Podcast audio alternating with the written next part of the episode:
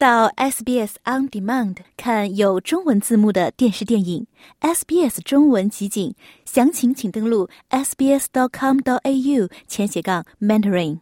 懂英语，说好英语，可以帮助您改善在澳大利亚的生活。在 SBS 学英语播客的每一集中，我们都会解释澳大利亚的生活和表达方式。您将在这些趣味解读中提高您的英语水平，了解澳大利亚。准备好了吗？Learning English helps me to get paid more.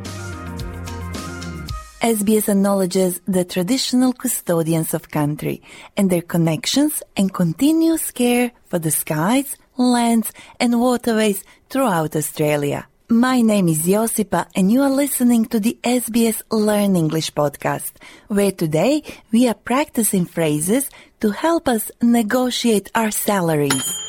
To negotiate something means to have talks and reach an agreement on something. So it can be very useful to know phrases to help us negotiate our salaries because many of us have to bring home the bacon. Not that kind of bacon. To bring home the bacon is another way of saying to earn a salary, which you can then use to buy bacon. For example, you could say, I really don't feel like going to work today, but someone's got to bring home the bacon. Thanks, Claire. Alan is also with us today, and the two of them will help us practice phrases we can use to negotiate our salaries. Because, let's be honest, we all want to earn more, and nobody wants to be paid peanuts.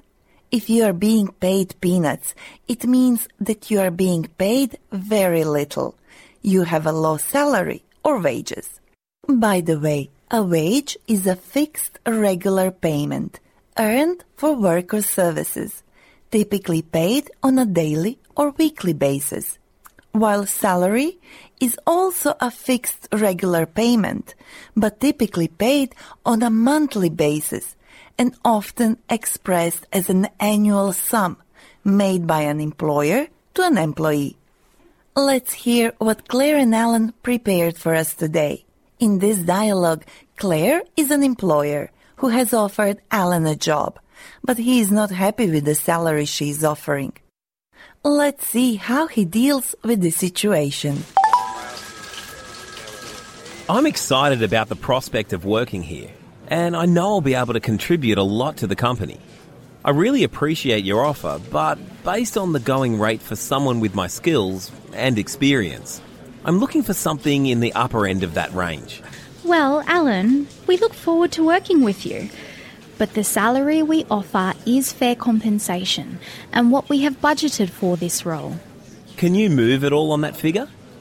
I'd feel more comfortable if we could settle on a higher base salary because my experience and skills are worth it. Or maybe we can find a creative way to get to that number. Adding an additional week of paid vacation, for example, along with the salary you suggested would be great. If you can do that, I'm on board. Oh.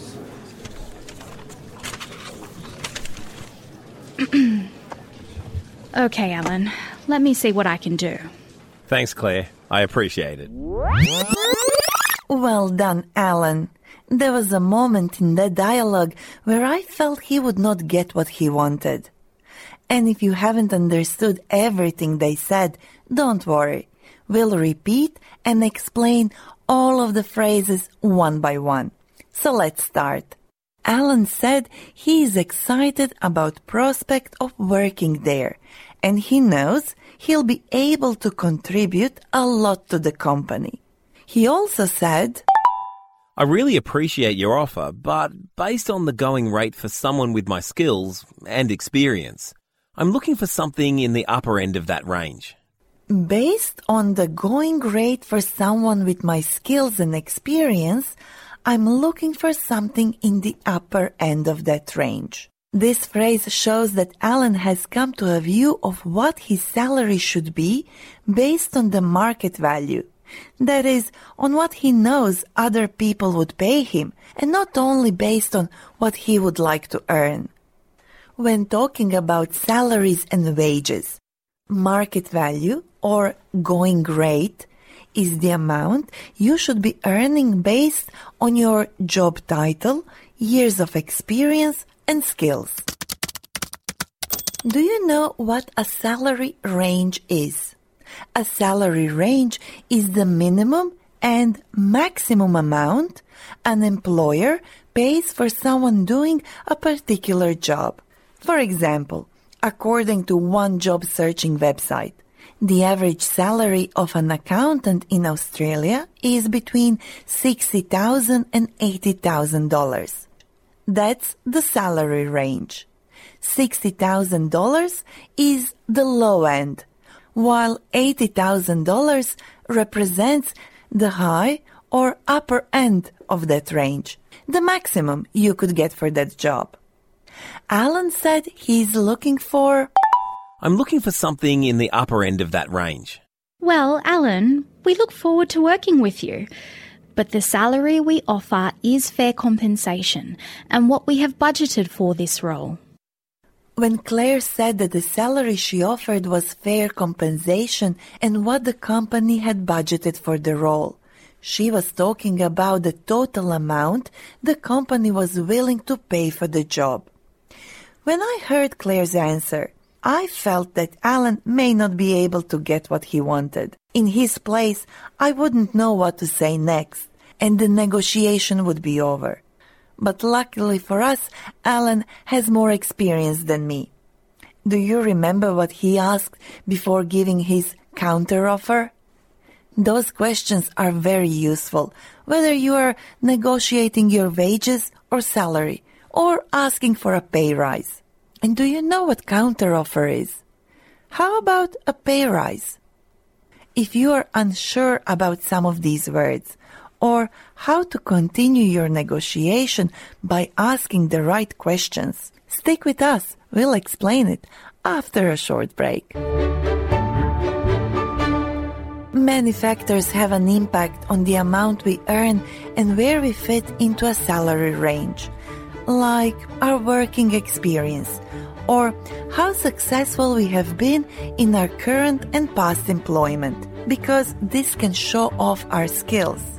Then there is the market value, or how much other people will pay for the same type of job in the industry. Then we have our reputation, because people who come highly recommended by previous employers can easily argue for the upper end of a salary range. So it is very important that we research and prepare before we start negotiating our income. Whether we are about to start a new job or are asking for a pay rise. And this is important for two reasons. Firstly, we need to be realistic with our counteroffers. A counteroffer is an offer we make in response to an offer from our employer. And secondly, we don't want to get the short end of the stick in the deal. Getting the short end of the stick means being disadvantaged somehow, finding yourself with an outcome that is not as good as it should be.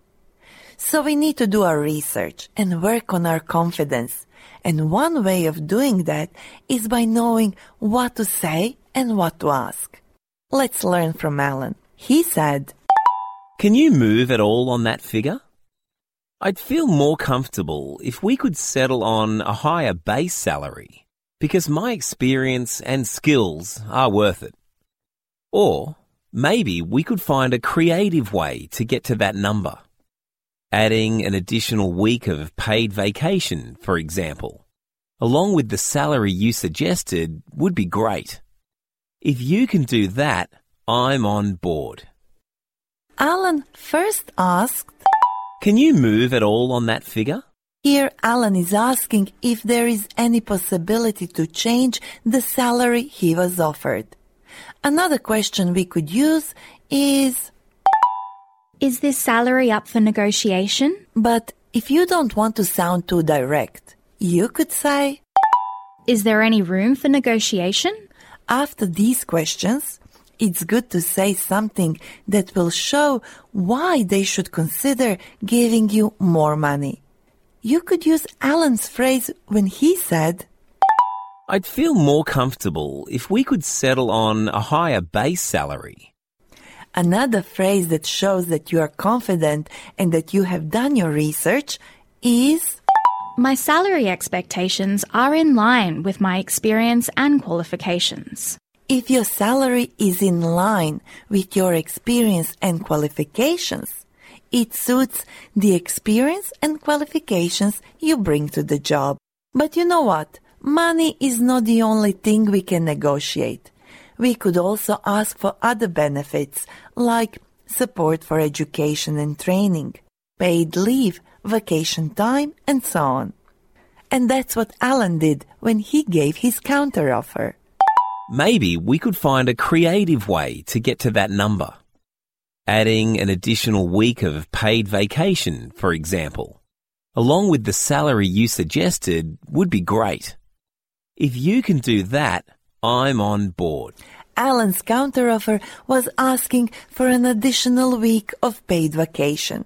And if you're on board with something, it means you agreed to something or you have accepted it.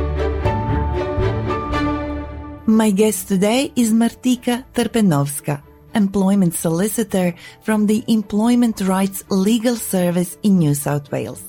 Hi Martika. Hi, Josipa. Thank you so much for inviting me. It's pleasure to have you. Can you please tell us what your organization does? So, ELS, which is short for the Employment Rights Legal Service, is a free legal service for migrants and vulnerable workers in New South Wales.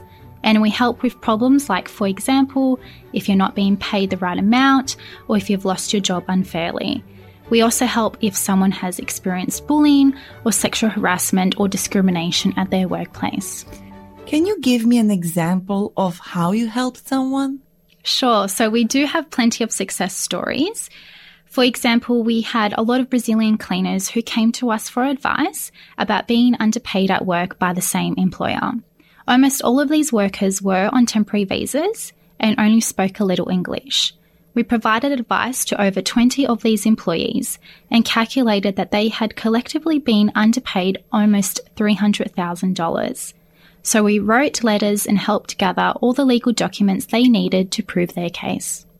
Is low levels of English often a reason why migrants are treated unfairly in their workplace? Unfortunately, yes, this is the case, which is why there is a real need for organisations like us who help migrants with problems at work. I'll add your link to our website. But what about our listeners from other parts of Australia? Let's say Victoria, for example. Yes, absolutely. So there is help available for workers outside of New South Wales. One example that does come to mind is JobWatch, which provides free legal assistance not only to Victorian but Tasmanian and Queensland workers. Across Australia, there are around 170 community legal centres who provide free services to people experiencing financial hardship, discrimination, or some other form of disadvantage, or who are experiencing domestic or family violence. It's great to know that there is help available. But, you know, as migrants, our differences are actually our strengths.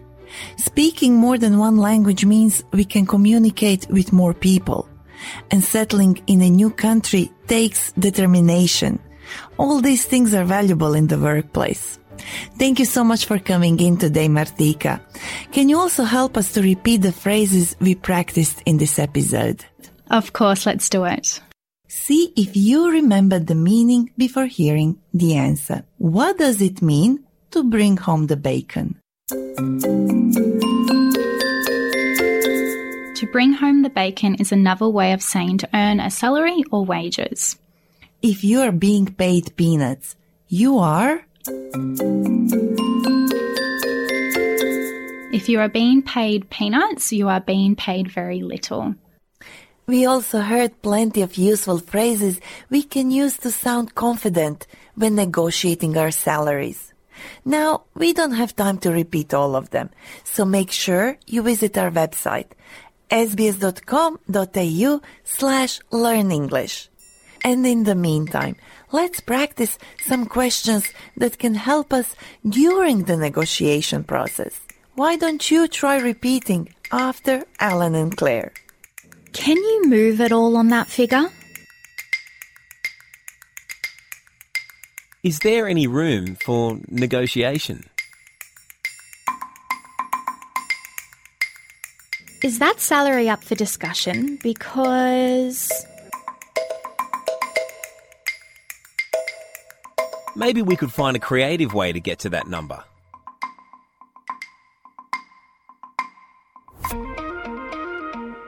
You know that we love hearing from you.